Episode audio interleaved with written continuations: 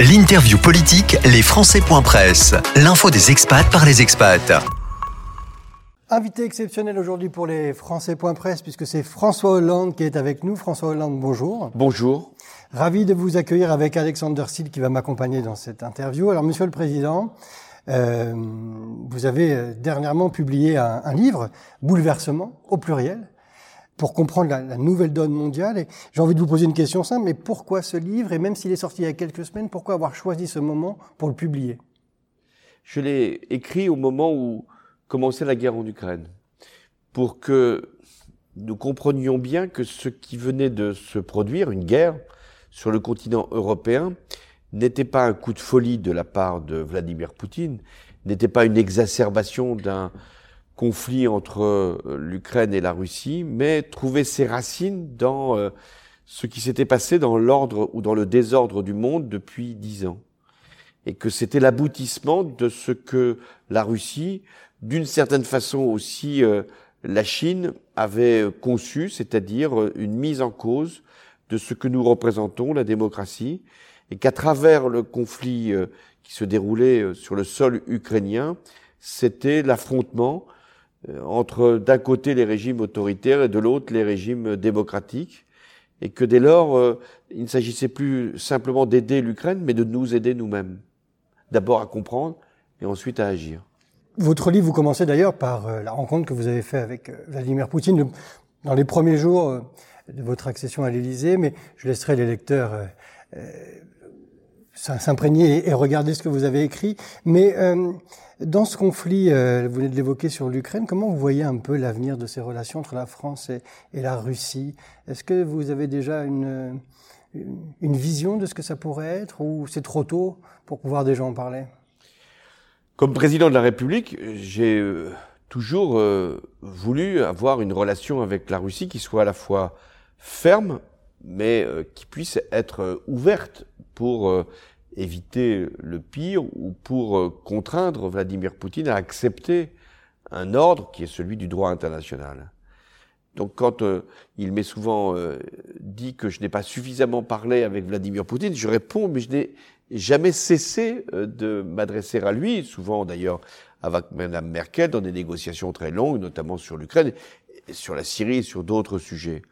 Mais aujourd'hui, parler avec Vladimir Poutine alors qu'il est en guerre, alors qu'il utilise ses armes contre la population civile et qu'il est euh, déterminé à mobiliser autant qu'il le pourra de soldats euh, russes euh, et avec les groupes Wagner des mercenaires pour écraser l'Ukraine, il n'y a pas de dialogue possible avec Vladimir Poutine. Il n'y en aura que lorsqu'un rapport de force militaire, économique, politique sera établi pour l'obliger à ce moment-là à renoncer à ce qui était son intention, c'est-à-dire l'invasion de l'Ukraine et à se retirer des territoires qu'il a occupés. Euh, on, parle de, la Russie. Il y a un, lien qui est fait avec la Russie à travers l'Iran. Vous l'évoquez dans votre dans votre livre, et vous indiquez également que l'Iran euh, déstabilise tout et ne construit rien. Alors, est-ce que euh, il faut continuer à parler avec les autorités actuelles ou, comme vous venez de dire avec Poutine, prendre un peu de recul sur sur ce qui se passe D'abord, il y a une internationale des dictatures. Nous ne sommes plus dans les blocs de la guerre froide, d'un côté euh, des régimes communistes euh, et de l'autre euh, des régimes occidentaux libéraux. Nous sommes devant une constitution d'une alliance entre toutes les, dictatures. Aujourd'hui, la Chine aide la Russie autant qu'elle peut, la Russie se fournit en, en, matériel militaire auprès de l'Iran. L'Iran bénéficie de la protection de la Chine et de la Russie euh, au Conseil de sécurité. Euh, les pays euh, comme la Corée du Nord, la Birmanie, qui commettent souvent l'irréparable, sont d'une certaine façon couverts par la Russie et, et, et, la Chine. Donc il y a cette alliance des dictatures. De l'autre côté, il y a des pays qui devraient être unis, qui ne le sont pas nécessairement. C'est en ce sens qu'il faut être très attentif parce que euh, dans l'affaire ukrainienne, c'est pas d'un côté euh, les occidentaux, de l'autre euh, la Russie. Ça doit être finalement une conception du monde et du droit. Donc, faut pas laisser l'Inde, l'Afrique du Sud, l'Arabie Saoudite, le Brésil, être dans une position qui serait équidistante ou indifférente ou intermédiaire. Il faut aller chercher, c'est le rôle de l'Europe, ces pays-là. Pour ce qui concerne l'Iran, il y a une impossibilité aujourd'hui de parler au, régime iranien qui en plus euh, retient euh, euh, un certain nombre de nos concitoyens en otage et qui tue, pend les opposants. Donc nous devons être extrêmement fermes à l'égard de ce régime, mais aussi permettre que d'autres façons d'agir puissent être euh, utile au, à la cause que les Iraniennes en particulier mhm. défendent, c'est-à-dire les sanctions économiques, c'est-à-dire euh, les, les, difficultés de circulation pour les dirigeants, euh, c'est-à-dire euh, la condamnation en ce moment euh, au Parlement européen, la question des gardiens de la révolution. Tout ça, ça fait partie du, du rapport de force qu'il faut installer. Vous parlez là de de ces dictateurs, cette, euh, qu'on voit émerger partout dans le monde. Est-ce que vous diriez qu'aujourd'hui, le monde est plus dangereux que celui que vous avez euh, découvert, entre guillemets, lorsque vous avez accédé à l'Élysée en 2012 Oui, il est plus dangereux parce que là, il s'agit d'une puissance euh, nucléaire, la Chine, et une autre puissance nucléaire, la, Russie. Bon, en l'occurrence, aujourd'hui, la, menace est davantage russe que chinoise. Et euh, le monde que je connaissais était, euh, hélas, frappé par des actes terroristes qui euh, ont été jusqu'à attaquer notre propre sol. Mais le monde était heurté par un certain nombre de, de, guerres lointaines en Afrique ou au Moyen-Orient. Là, il y a, par l'ampleur de, de, cette confrontation, un risque que l'escalade puisse conduire euh, aux solutions extrêmes. C'est pour ça qu'il faut être très attentif, très vigilant, à la fois créer un rapport de force, mais ne pas non plus euh, donner l'impression, euh, qui serait fausse d'ailleurs, d'être des, agresseurs. Mm-hmm. L'agresseur, c'est aujourd'hui la Russie. Justement, quel rôle la France peut jouer sur le nouvel échiquier mondial? La France, elle doit d'abord être solidaire de, de ses alliés.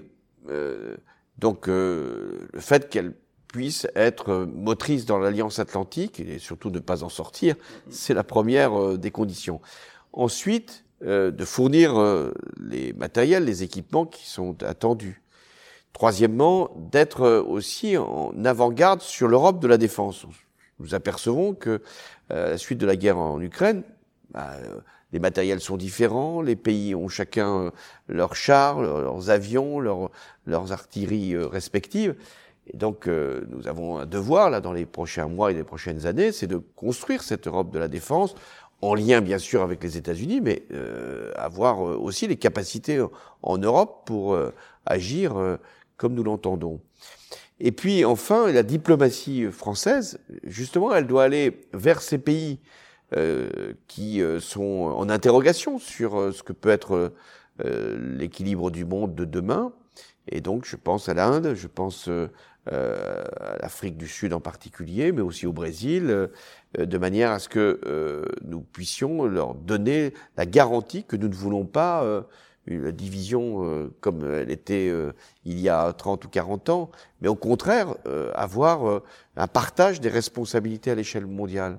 Et que ce n'est pas le retour euh, des, des, des puissances euh, au détriment euh, d'un monde émergent qui d'ailleurs en termes de population est le monde de demain. Vous, vous venez de parler là de l'Europe de la défense et dans votre, votre livre vous parlez, pour l'Europe en tout cas, du souhait d'un saut fédéral. Comment ce saut fédéral s'applique dans l'évolution de la politique de la défense? Autant je pense que nous sommes tous attachés en, Europe et en particulier en France à l'État-nation pour euh, euh, régler nos, grandes affaires démocratiques. Autant nous sommes conscients que nous avons des partages de souveraineté à, organiser en, Europe, et ça a été notamment pour la monnaie unique ou pour euh, l'organisation du marché qui est devenu unique aussi. Mais s'il y a un domaine où nous devons maintenant faire de l'Europe euh, le, cœur même de notre sécurité, c'est bien celui euh, de la défense.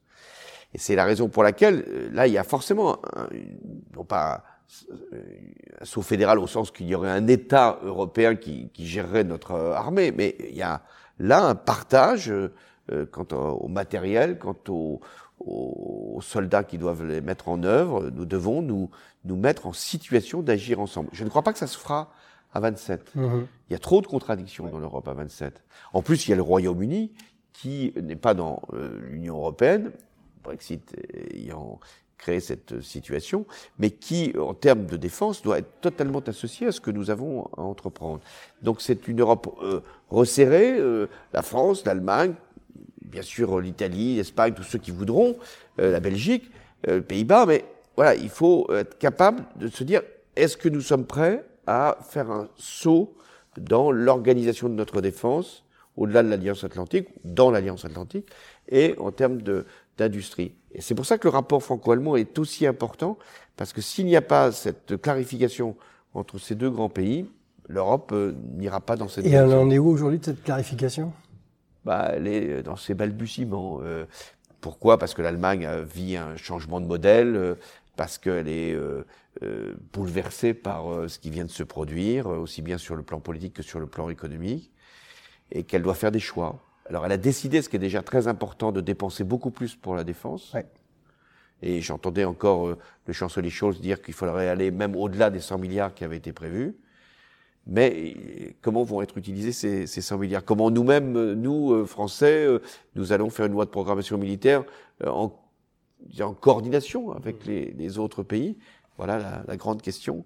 Et donc d'abord la France et l'Allemagne doivent savoir euh, jusqu'où nous pouvons aller dans euh, cette industrie de défense et cette organisation euh, de nos forces.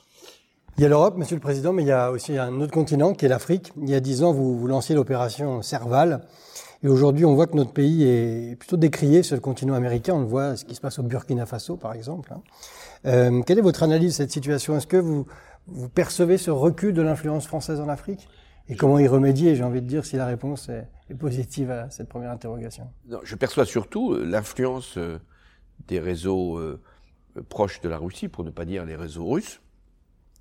Pas simplement Wagner qui intervient comme une, une, armée de mercenaires au service d'un certain nombre de chefs d'État, mais de réseaux qui essayent de monter la population contre la France. Alors je vais être tout à fait clair, puisque j'ai moi-même pris la décision de faire intervenir nos forces armées au Mali, puis ensuite euh, au Burkina Faso dans l'opération Barkhane.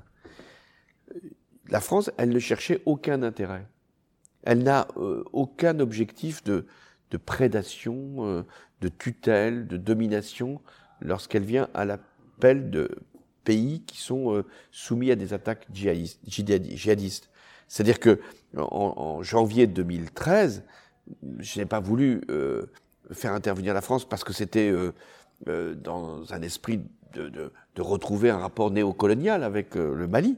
C'est parce que le président malien, les présidents africains me demandaient, m'imploraient d'aider à chasser les, les djihadistes. Et quand nous sommes restés c'est parce qu'on nous le demandait aussi. Et, et on ne pouvait pas d'ailleurs euh, assurer la, la, sécurité des territoires que nous avions contribué à libérer, tout simplement parce que c'était pas notre responsabilité, c'était celle de la mission de maintien de la paix des Nations Unies. Et du jour où euh, c est, c est, les autorités des pays respectifs, même si elles sont euh, au Burkina Faso comme au, au, Mali venues avec un coup d'État, mais nous n'avons pas jugé, mmh. on nous demande de de, de partir, nous partons euh, instantanément. Nous ne cherchons rien pour nous-mêmes.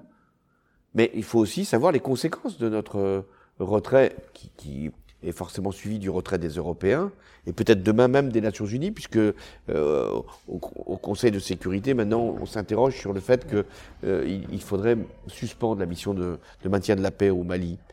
Et donc, euh, quelle va être la, la conséquence? La conséquence, c'est que les djihadistes vont progresser c'est qu'il va y avoir des massacres de populations civiles. Et ça, c'est la responsabilité non pas de la France, elle, elle se retire parce qu'on lui demande, mais de justement de la Russie qui euh, a euh, convaincu euh, une partie de la population et surtout les dirigeants qui les avaient appelés à, à, se substituer à la France. Il y a donc la France sur la scène mondiale, mais il y a aussi un bon nombre de nos compatriotes qui vivent à l'étranger. On estime aujourd'hui la population à plus de, de 2 millions 500. Alors est-ce que c'est une bonne nouvelle ou une mauvaise nouvelle d'avoir autant de Français en dehors de l'Hexagone? Bah, C'est euh, la, preuve que la France euh, existe au-delà de, de, la France et que les compatriotes qui sont à l'étranger servent euh, la France. Peut-être même en étant dans des entreprises étrangères. Sûrement en, en, valorisant un certain nombre de produits qui ont été à l'initiative de la France, conçus en France ou même fabriqués ailleurs. Mais euh, là, il, il s'agit d'une diplomatie qui ne dit pas son nom. Euh, on a 2 500 000 ambassadeurs, euh, sans qu'on ait à les rémunérer, qui sont partout dans le monde. Et vous savez, les souvenirs que j'ai de, de, tous mes déplacements, de toutes mes visites comme chef de l'État, c'est toujours euh, les rassemblements que j'effectuais à l'ambassade ou ailleurs avec les, les Français euh, qu'on dit expatriés, mais qui affirmaient et affichaient encore davantage leur amour de la patrie. Et je me souviens de, de ces discours que je délivrais au moment où il y avait les attentats en France. Et pour euh, ces Français de l'étranger, c'était euh, une double peine, la peine de voir euh, la France meurtrie et la peine d'être loin et euh, c'était à chaque fois des, des, des propos, des, des, gestes qui rappelaient le, leur, euh, leur attachement à la France. Donc c'est pour ça que je, je veux les, les, en remercier, à la fois pour ce qu'ils font tous les jours et pour euh, peut-être une conscience patriotique que beaucoup de Français, si je puis dire de l'intérieur, n'ont pas forcément à l'instant dans, dans leur esprit. Et là, nous sommes à Londres, Alexander, par rapport aux Français qui vivent ici. Oui, tout à fait. Donc, au Royaume-Uni avec le Brexit et ou en Russie avec les conséquences de la guerre euh, en Ukraine, il y a les Français de l'étranger qui sont confrontés à des problèmes comme l'inflation ici qui est galopante. Alors, que conseillez-vous euh, aux Français, à nos compatriotes, partir ou rester ici? Ah non, moi je ne les appelle pas à revenir. Euh, S'ils pensent que leur avenir est, est, est ici euh, au Royaume-Uni. Je pense que c'est leur choix et c'est peut-être aussi notre intérêt. Si en revanche euh, ils veulent revenir, euh, euh, comme on dit, au pays pour euh, donner le meilleur d'eux-mêmes, j'en serais très heureux. Mais ce serait finalement aussi une façon d'aggraver le Brexit que d'avoir ce retour je sais ce que ça représente d'être euh, aujourd'hui au Royaume-Uni, les complications administratives, les déplacements qui euh, obéissent à d'autres règles, euh, et puis l'inflation euh, dont, dont la France n'est pas à l'origine, mais, mais dont la guerre est pour une partie une des causes, pas la seule. Hein, il y a des euh, raisons objectives, une inflation plus forte au Royaume-Uni à cause précisément du Brexit. Et on a souvent une image de, des Français à l'étranger, ou en particulier de ceux qui sont au Royaume-Uni, en pensant que c'est une, une partie très favorisée de la population, j'allais dire le, le, monde de la finance. Et mais non, c'est pas vrai. Il y a bien sûr des, des, des et, tant mieux, des, des, des compatriotes qui, qui vivent euh, pour la City et pour développer des, des produits. Et tant mieux si ça fait euh, des emplois et crée de la richesse. Mais il y a aussi beaucoup de nos concitoyens qui sont euh, en Angleterre ou au Royaume-Uni et qui euh, ne sont pas parmi les plus favorisés de la population. Donc euh, c'est pour ça que c'est si important euh, d'agir pour que les conditions de la scolarité des enfants soient améliorées, pour que l'accès à la santé soit favorisé et qu'on ait des règles de solidarité. On arrive à la fin de notre échange. On pourrait parler pendant des heures et des heures parce que c'est passionnant aussi ce que vous, ce que vous évoquez. Je rappelle la, la publication de, de, votre livre Bouleversement pour comprendre la nouvelle donne mondiale, hein, un livre dans lequel vous partagez votre expérience de chef d'État, vous livrez votre analyse, vous envisagez des pistes. Et j'aurais une petite dernière question un peu taquine, mais euh, ce livre, est-ce que vous l'avez envoyé à l'actuel euh, président de la République? Non, c'est pas taquin. Je, je, je devais le faire euh, parce que c'était finalement des conseils qu'il ne m'avait pas demandé, que je lui adressais. Euh, et que s'il avait le temps de le lire, euh, sur un certain nombre de points, euh, je pense que ça pouvait l'éclairer. Tout en sachant bien que quand on est président de la République, on est davantage acteur que lecteur. Une dernière question, en fait, parce que vous parlez à la fin de votre livre de la social-démocratie, de votre engagement politique. Oui. L'avenir de cet engagement, il est comment? Je suis pas trop inquiet pour la social-démocratie à l'échelle européenne. Elle se porte pas si mal.